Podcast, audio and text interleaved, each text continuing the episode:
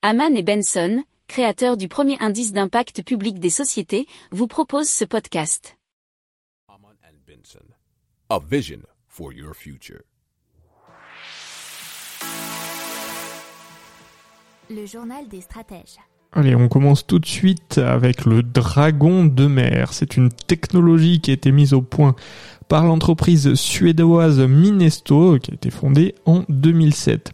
Alors le dragon de mer peut aussi s'appeler cerf-volant marémoteur, nous dit euh, l'article de l'ADN. Alors ce sont des turbines de haute technologie qui s'apparentent à des avions et produisent de l'électricité à partir d'énergie marémotrice. Alors ils ont une envergure d'environ 5 mètres, se déplacent sous l'eau, attachés à des bateaux de pêche par des câbles métalliques de 40 mètres.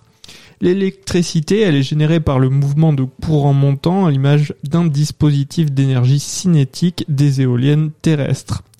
Alors, dès l'année prochaine, il y aura une nouvelle gamme de cerfs-volants avec envergure de 12 mètres pour produire 1,2 MW d'électricité. Alors deux cerfs-volants ont été installés dans les îles Féroé à titre expérimental et l'année dernière ils ont pu produire suffisamment d'électricité pour alimenter entre 50 et 70 foyers. Pour approfondir ces sujets, abonnez-vous à la newsletter de Haman et Benson et écoutez nos autres podcasts que vous retrouverez dans les notes de l'émission ou sur notre site internet.